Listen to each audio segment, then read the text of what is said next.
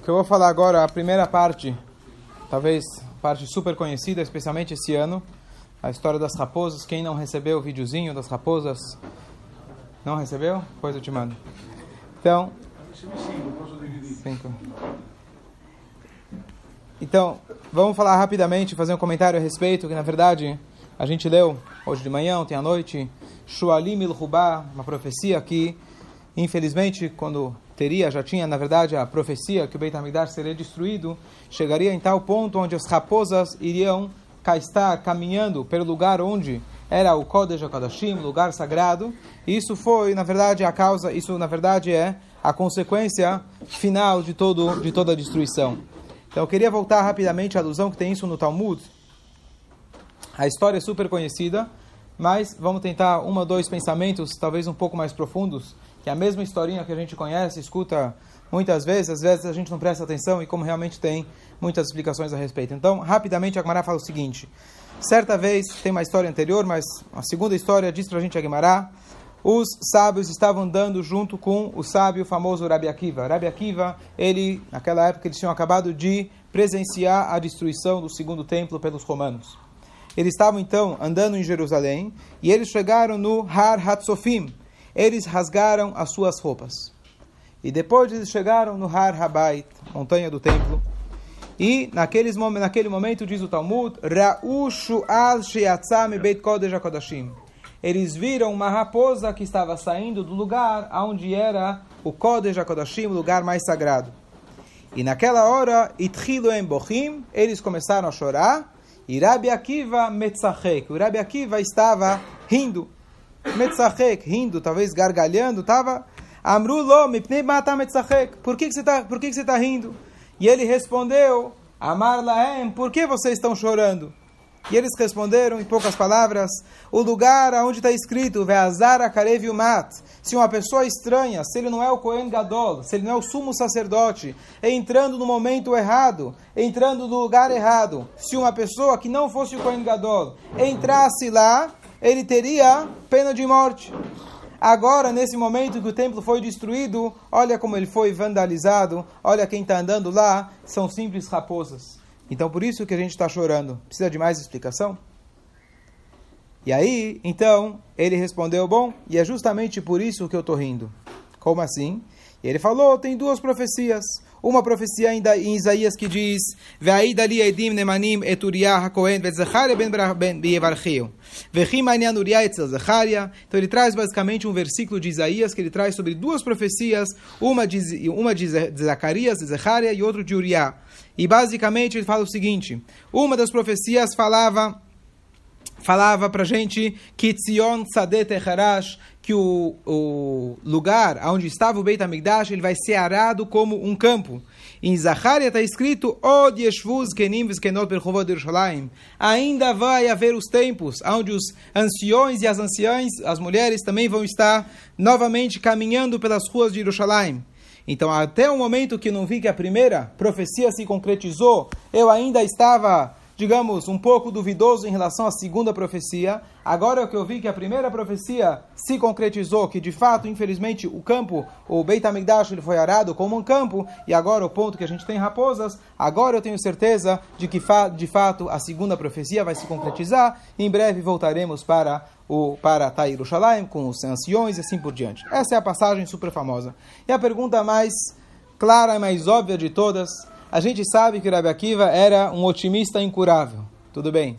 Você está lá e você vê o Beit HaMikdash, você vê o holocausto na sua frente. Você passa na frente da destruição, o lugar mais sagrado, e você vê destruído. Um mínimo de respeito. O que você diria para uma criança, Deus nos livre, você leva ele no museu que traz memórias antigas. Ele está rindo, você manda ele embora. Rabi Akiva pode até pensar no futuro, pensar que não se preocupem, até o ponto de que quando eles choram, questionam ele por que você está rindo, ao invés dele se explicar, ele fala, não, eu estou rindo tanto que eu nem entendo por que vocês estão chorando. Eu quero saber por que vocês estão chorando. Estava tão difícil para o grande sábio Rabi Akiva decifrar por que estavam chorando? Então, óbvio que essa pergunta é a mais óbvia aqui nessa passagem da. Então tem várias explicações, rapidamente, é, com os minutos que a gente tem, algumas explicações que é, os nossos sábios trazem para gente. Uma delas, baseada na história que o Rabino comentou, sexta-feira não essa a passada, a famosa passagem do Napoleão, que certa vez ele estava andando no lugar e ele viu uns judeus eles se lamentando. E ele perguntou o que está acontecendo. Falaram, a casa deles queimaram. Poxa, posso ajudar? O que aconteceu? Fala, não, faz dois mil anos. Ah, dois mil anos e ainda estão chorando? E aí ele falou um povo que ele tem, que ele ainda, dois mil anos depois, ainda eles estão se lamentando pela casa deles que foi destruída, com certeza esse povo vai ter futuro. E olha como isso cabe bem nas palavras do Rabi Akiva. A Rabi Akiva, eles, então, qual é a passagem? Eles veem lá a destruição do templo com a raposa, e eles falam, e eles começam, eles rasgam suas roupas, depois começam a chorar. E aí eles perguntam, por que, que você está rindo? E aí ele responde, por que, que vocês estão chorando? Peraí, por que vocês estão chorando? É óbvio. Ele não era uma pergunta. Ele está respondendo. Sabe por que eu estou rindo? Já que vocês estão chorando. Eu só posso rir pelo fato que nós ainda conseguimos, no caso ainda era recente, mas a gente consegue se lamentar por uma casa que foi destruída. Se a gente consegue se lamentar, é justamente esse motivo que eu consigo rir porque eu vejo que Bnei Israel, não só agora, mas futuramente vão conseguir ainda se lamentar, eu tenho certeza que nós somos perpétuos, eu tenho certeza que de fato a gente vai conseguir chegar na concretização desse passo que diz Od Yeshvu Yerushalayim. Então não era uma pergunta, conforme essa explicação. Ele não está rebatendo com a pergunta, por que está chorando, por que está rindo, por que está chorando. Eu estou rindo porque vocês estão chorando. Essa é uma explicação que já esclarece um pouquinho a passagem um pouco melhor.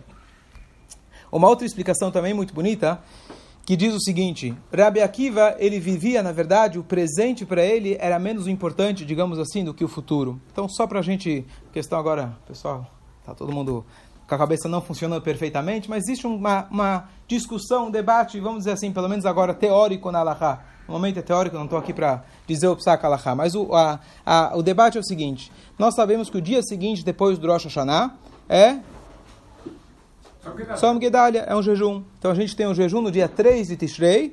Sete dias depois a gente vai ter o quê? O Yom Kippur. Então vamos dizer uma pessoa que ele, tá, ele tem dificuldades com o jejum. Ele sabe que se ele jejuar agora, no Som Gedalia, possivelmente ou muito provável, talvez até certeza, que vai chegar no Yom Kippur e não vai conseguir jejuar. O Yom Kippur é uma lei da Torá e o Tzom Gedalia é um jejum rabínico. Então, sem dúvida, se você tivesse que colocar na balança se eu tenho que optar entre um e outro, é claro que o Yom Kippur ele vai predominar. Mas a pergunta é a seguinte: o Yom Kippur vai acontecer daqui sete dias. O Tzom Gedalia é agora. Será que eu preciso pensar agora no que vai ser depois? De fato, Yom Kippur é mais importante, mas ele vai vir, não aconteceu ainda. Será que o fato que Yom Kippur vai vir depois, ele é predominante, então eu não jejuo no Tzom Gedalia? Ou eu digo, é verdade que o Tzom Gedalia é rabínico, mas o Tzom Gedalia é hoje. Quando chegar no Yom Kippur, a gente vê. Então, esse é um debate rabínico interessante. Não é agora o momento a gente decidir, se alguém tiver esse problema, que venha consultar no momento. Mas Rabi aqui vai dar a opinião que o quê? Ele diz o seguinte, para mim, você não tem que jejuar no Tzom Gedalia. Por quê? Porque para mim o fato que o Yom Kippur vai chegar e você não vai futuramente conseguir jejuar, quer dizer que hoje você já está, entre aspas, transgredindo o teu Yom Kippur. Hoje eu já estou, o passado ele é transferido, ele é transportado para o, pre, desculpa, o futuro ele é transportado para o presente. Para mim eu tenho agora duas coisas na balança. Yom Kippur ou Tzom Gedalia? Não tem dúvida que Yom Kippur é mais importante. O futuro para ele, ele é relevante, é como se fosse que ele é agora. O Rabi Akiva, na verdade, ele conseguia enxergar não só o momento presente, mas ele conseguia vivenciar. De fato, quando ele conseguia enxergar que, infelizmente, milênios depois seria reconstruído o Beit HaMikdash, ele já estava celebrando naquele momento. Ele conseguia viver aquele momento. E essa mensagem que ele estava, por isso ele estava rindo, ele conseguia já transportar, na verdade, o que ele via como futuro para aquele momento. Aqui vem uma terceira passagem para concluir, muito bonita, de que, na verdade, o Rabi Akiva, com esse comentário, ele já estava dando o primeiro passo para o consolo. O primeiro passo para a reconstrução. Rabi Akiva não era só teórico, não é só uma historinha bonitinha. Rabi Akiva, com o comentário dele, ele já estava tentando fazer o curativo, fazer o curativo na ferida, ajudar os sábios que eles pudessem já começar a dar o próximo passo, já pensando na Geulah. E aqui uma coisa fantástica, de que ele trouxe toda uma explicação do navio, do profeta e do outro profeta. Um vai acontecer e agora eu sei que o outro vai acontecer. E aqui vai uma explicação bonita também que diz o seguinte: Nós sabemos que, infelizmente, depois da destruição do templo, em Loda Kadosh Baruchu, ela dalet amot. Antigamente, você queria se conectar com Deus, o que, que você fazia? Ia para Jerusalém, trazia um sacrifício e lá que você tinha o contato direto. Hoje em dia, como a gente consegue esse contato? Estuda, estuda a Torá, Alahá, de maneira geral, através do estudo da Torá. O que, que ele, na verdade, estava falando? Ele trouxe para eles um ensinamento da Torá. Esse ensinamento profundo, é verdade. É uma coisa assim, ah, de uma profecia, da outra profecia. Ele queria, na verdade, mostrar para eles que através do estudo da Torá, a pessoa pode se elevar através do estudo da Torá, a pessoa consegue enxergar o que está lá na frente, ele consegue já estar no outro nível, no outro patamar e já vivenciar isso agora. Ele não era, ele não estava negando a situação, ele sabia muito bem, ele não era, é, é, ele não estava ele não era cego à situação de ver a destruição do templo. Rabi Akiva sabia muito bem. Qualquer criança, qualquer ser humano se sensibilizaria. Mas o que ele queria dizer para os sábios é o seguinte: está na hora da gente começar a se elevar. Está na hora da gente começar a enxergar o mundo com a ótica da Torá e não como a realidade aparente. Se a gente conseguir enxergar o mundo a partir dos olhos da Torá e começar a vivenciar ao ponto que isso nos traz uma alegria, a gente já está dando o primeiro passo para a cura. E Bezrat Hashem que seja em breve. Bezrat Hashem, que oração. Tempo? Hã?